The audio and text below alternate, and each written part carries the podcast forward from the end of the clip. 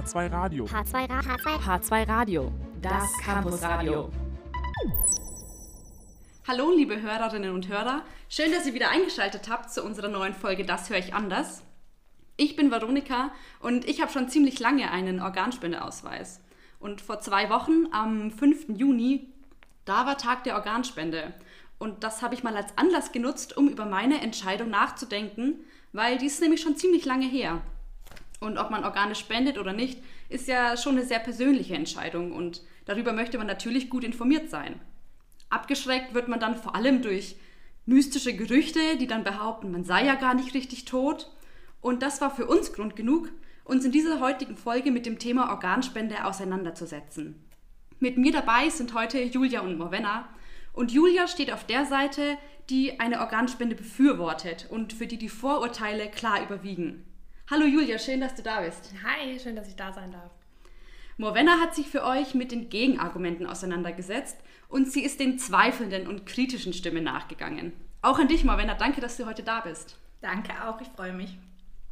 Bevor wir uns jetzt gleich tiefer mit Pro- und Contra-Organspende beschäftigen, müssen wir zuerst mal erklären, wann und wie man überhaupt Organe spenden kann. Julia, kannst du kurz erklären, was überhaupt passieren muss, damit zum Beispiel ich meine Organe spenden könnte?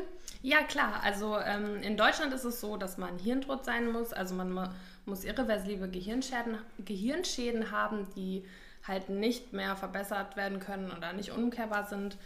Und ähm, es ist auch so, dass in Deutschland, ähm, es ist auch so, dass es in keinem anderen Land eigentlich so streng ist wie in Deutschland.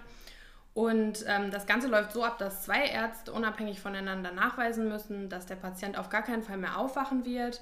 Dann äh, werden verschiedene Sachen geprüft, zum Beispiel, ob er Medikamente bekommen hat, die den Hirntod vortäuschen oder ob die Reflexe noch funktionieren. Ähm, dann wird die Pupille angeleuchtet und geguckt, ob es da eine Lichtreaktion in den Augen gibt.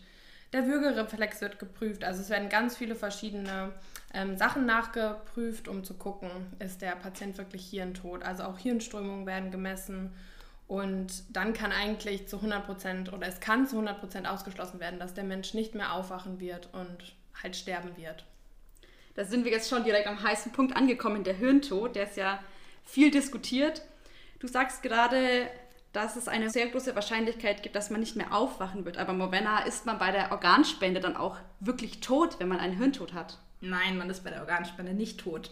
Ähm, denn tote Organe könnten nicht in andere Menschen transplantiert werden. Wenn die tot wären, dann würden die denen auch nichts helfen. Ähm, aber die Julia hat ja schon gut gesagt, es gibt verschiedene Sachen ähm, beim Hirntod, die eintreffen müssen. Also es ist eben super komplex und ähm, die Bundesärztekammer hat da eben diese ganzen verschiedenen Symptome angegeben, die kontrolliert werden müssen. Aber letztendlich muss man wirklich sagen, dass die Organe noch leben, weil sonst könnte man sie nicht transplantieren. Gibt es denn noch Chancen auf Leben, wenn man hirntot ist?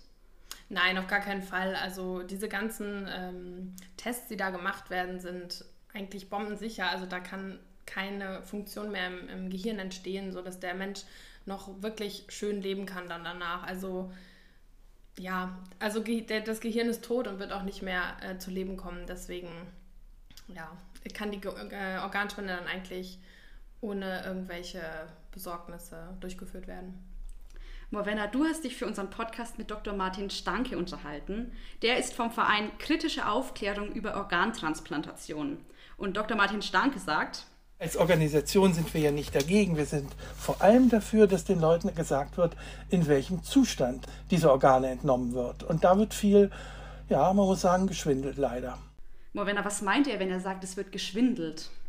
Er bezieht sich dabei vor allem auf das Verschweigen der Wahrheit. Also, dass eben SpenderInnen nicht tot sind. Ähm, allerdings werden sie, sind sie quasi in ihrer Form, wie sie sich dann Allerdings sind sie in ihrer Form dann nicht mehr lebensfähig. Und dieses, ja, dieses Thema, dass sie eben noch leben, dass die Organe noch leben, äh, das wissen viele einfach nicht. Und darum geht es. Also, dass quasi das einfach verschwiegen wird ähm, und viele OrganspendebesitzerInnen quasi auch eigentlich gar nicht wissen, wie das genau abläuft und dass die Organe noch leben.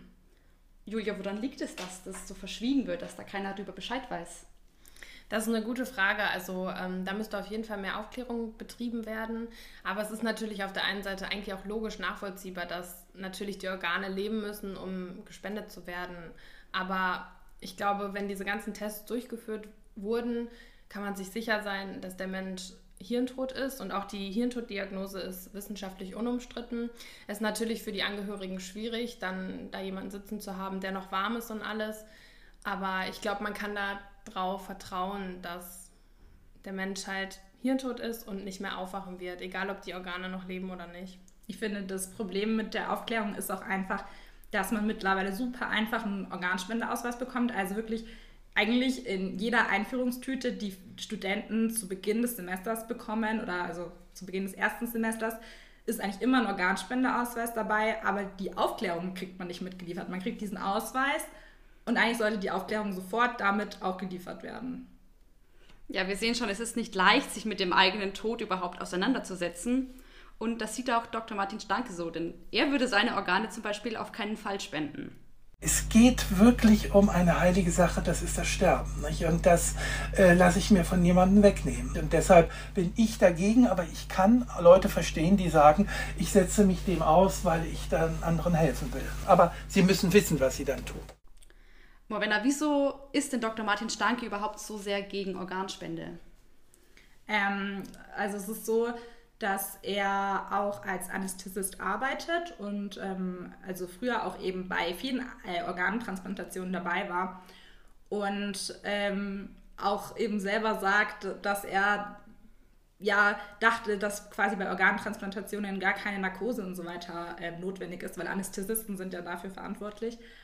Und äh, ja, es ist eben anders. Also Leute, die, denen die Organe entnommen werden, denen, die müssen unter Narkose stehen, weil sie eben noch leben. Also sie sind hirntot, aber sie leben an sich noch. Also sie bewegen sich noch, ähm, haben gewisse Reflexe und so weiter. Julia, du hast im Vorfeld mit Thomas Schulz gesprochen.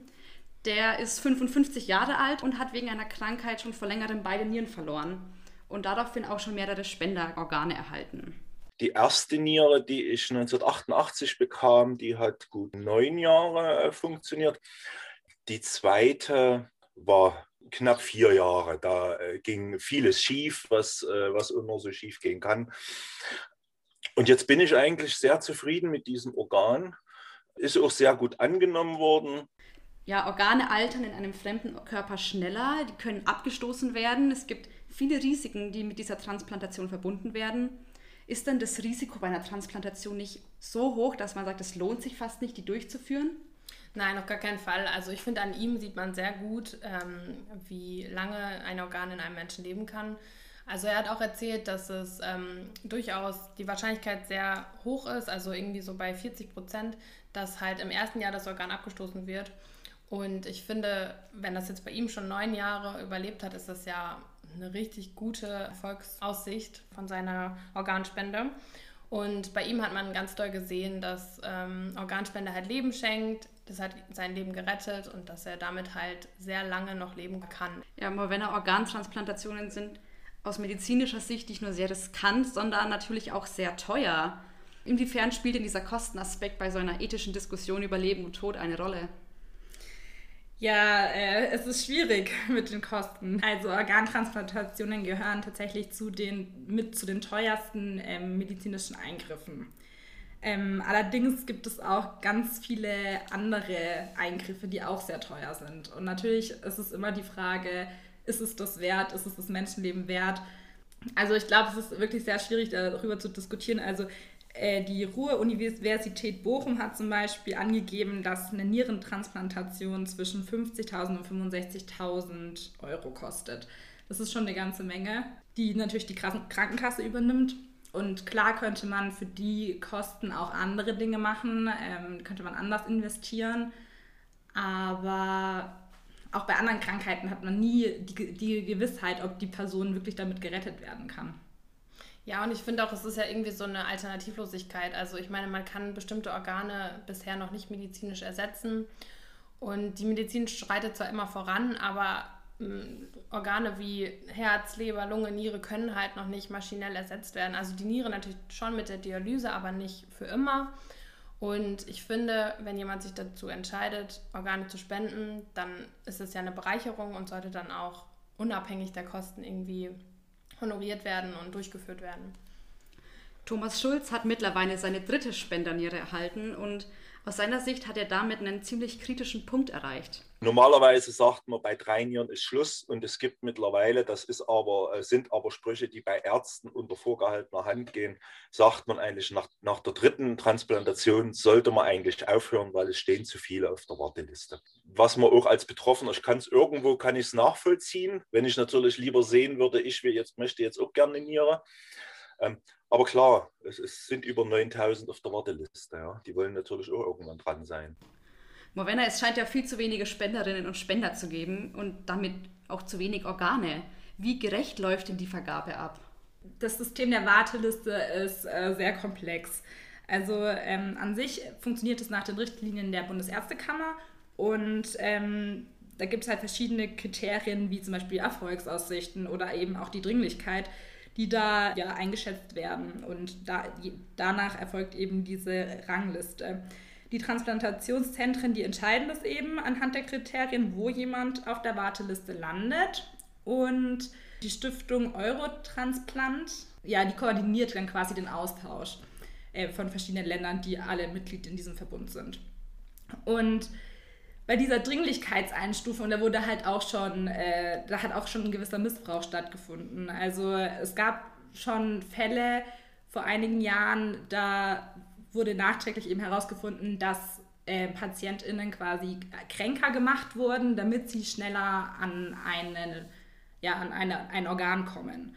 Also das ist natürlich immer die Gefahr, äh, dass da irgendwie ein Missbrauch stattfindet.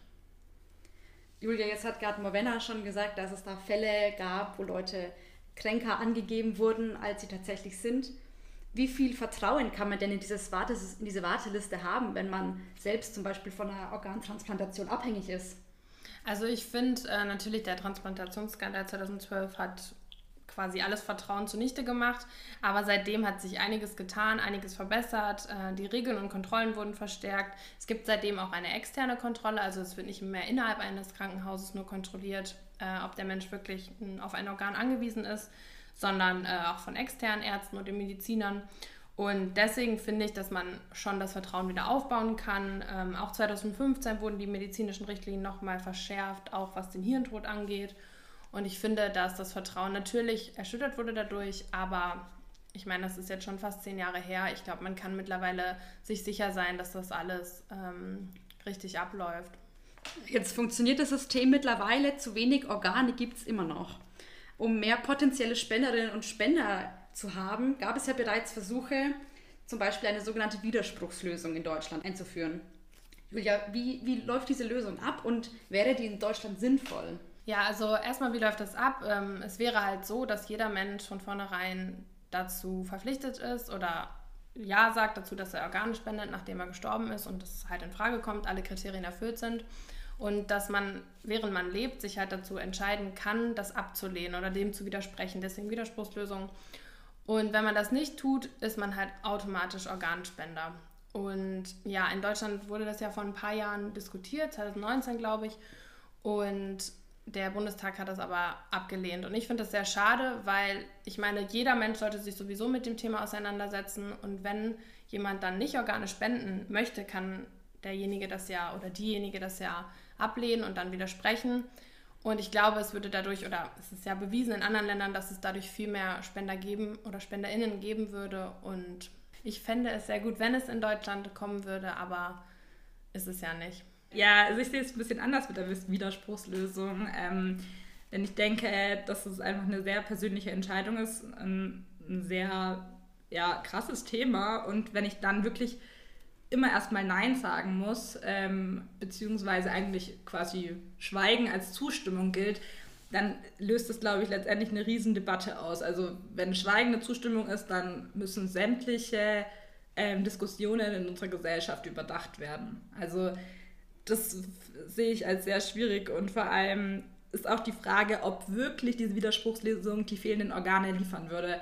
Weil dazu gehört ja noch mehr. Es ist ja dann nicht automatisch ähm, jeder, der stirbt und eben ja quasi nicht Nein zur Organspende gesagt hat, ähm, dann auch geeignet. Also es muss ja trotzdem der Fall sein, dass die Organe funktionstüchtig sind und dass eben sowas wie der Hirntod eingetreten ist und nicht eine andere Todesform. Also ich finde es äh, tatsächlich sehr schwierig mit der Widerspruchslösung.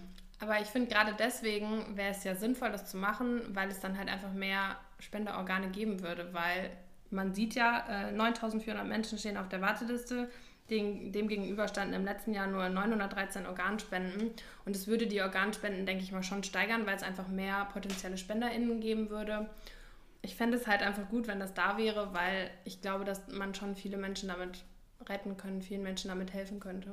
Ich denke auch, dass einfach eher die Aufklärung einfach wirklich vorangetrieben werden muss. Also ich, ich fände es viel besser, wenn wirklich jeder Mensch irgendwie mit dem Thema Organspende in Kontakt kommt und dann wirklich einfach diese Aufklärung bekommt und nicht automatisch dieses, dann wieder keine Aufklärung stattfindet, sondern es eigentlich bedeutet, nur die Leute, die sich eben darüber aufklären und dann vielleicht sagen, okay, ich will gar nicht Organspender werden, äh, die haben dann eine Chance, Nein zu sagen. Und alle anderen wären dann automatisch Organspender. Ja, Thomas Schulz hat selbst Spenderorgane behalten und ist natürlich Befürworter der Organtransplantation. Er ist aber auch Befürworter der Widerspruchslösung. Ich hätte es schön gefunden, wenn es gekommen wäre. Es ist aus meiner Sicht nicht das Nonplusultra, das sage ich ganz ehrlich. Und ich glaube ehrlich gesagt auch nicht, dass es deswegen unbedingt mehr Organtransplantation geben wird. Also das ist aber meine persönliche Einstellung. Ja. Ansonsten ja, wäre ich dafür auch mit dem Hintergrund, äh, dass man früher oder später vielleicht mal ein europaweites gleiches System einführt. Denn wir müssen uns ja nicht vormachen, Deutschland ist ja ein Nehmerland, was Organe betrifft. Thomas Schulz spricht ein europaweit einheitliches System an. Wie sinnvoll wäre das denn deiner Meinung nach? Zu dem europaweiten System, das fände ich auch sehr sinnvoll, weil, wie Thomas Schulz ja auch gesagt hat, Deutschland ist ein Nehmerland, was Organe angeht. Und es wäre natürlich irgendwie gerechter, wenn jedes Land ungefähr gleich viele Organe spendet und so natürlich das dann auch gerecht aufgeteilt wird. Also und Deutschland nicht ein Nehmerland bleibt. Also deswegen wäre es halt auch schön gewesen, wenn in Deutschland die Widerspruchslösung gekommen wäre. Aber es ist auch so, dass ja in Ländern wie zum Beispiel Spanien ähm, ja die ganze Gesellschaft in diesem Land einfach ganz anders zu dem Thema steht. Also da wird auch eigentlich, sobald das Thema Tod aufkommt, auch das Thema Organspende behandelt. Und das fehlt halt in Deutschland. Also es wird eher totgeschwiegen und dann äh, ist es halt irgendwie auch kein Wunder, dass es halt nicht so viele Organspender gibt. Ja, zum Abschluss noch an euch die Frage, inwiefern haltet ihr es denn wichtig, die persönliche Entscheidung über Organspende auf einem Organspendeausweis festzuhalten? Also ich finde es sehr, sehr, sehr, sehr, sehr wichtig, weil, also ich meine, man kann sich ja auch dagegen entscheiden. Man kann ja auch sagen, ich möchte auf gar keinen Fall Organe spenden, aber man soll das dann halt auf dem Organspendeausweis ankreuzen, dass man keine Organe spenden will. Weil das geht ja auch, das viele, wissen viele Leute ja auch nicht. Die denken dann, ich habe einen Organspendeausweis und damit spende ich dann Organe. Aber man kann damit ja auch das Ganze ablehnen. Und deswegen finde ich es sehr wichtig, dass wir halt darüber informieren, dass wir uns selber informieren, dass wir uns aufklären lassen darüber, was möglich ist und dann halt eine Entscheidung treffen. Auch halt aus Rücksicht der Angehörigen, weil wenn man selber keine Entscheidung getroffen hat, müssen halt im Fall der Fälle die Angehörigen entscheiden und das kann natürlich eine extreme oder ist wahrscheinlich eine extreme Belastung. Ja, ich kann dem Ganzen nur zustimmen. Also ich habe auch einen Organspendeausweis und muss sagen, dass ich mich äh, nicht viel mit dem Thema auseinandergesetzt habe, sondern halt einfach gesagt habe, ja, nehmt meine Organe, wenn ich tot bin. Aber wusste eigentlich gar nicht wirklich, was das bedeutet. Ähm, und ich habe tatsächlich auch mit meiner Familie auch gar nicht darüber gesprochen, ob die das in Ordnung fänden, ob die, die das also nicht cool fänden und die irgendwie traurig machen würde, wenn meine Organe entnommen werden würden. Dass eine Organspende ein anderes Leben retten kann, das steht außer Frage. Was ihr mit euren Organen anstellt, bleibt euch da draußen, liebe Hörerinnen und Hörer, selbst überlassen.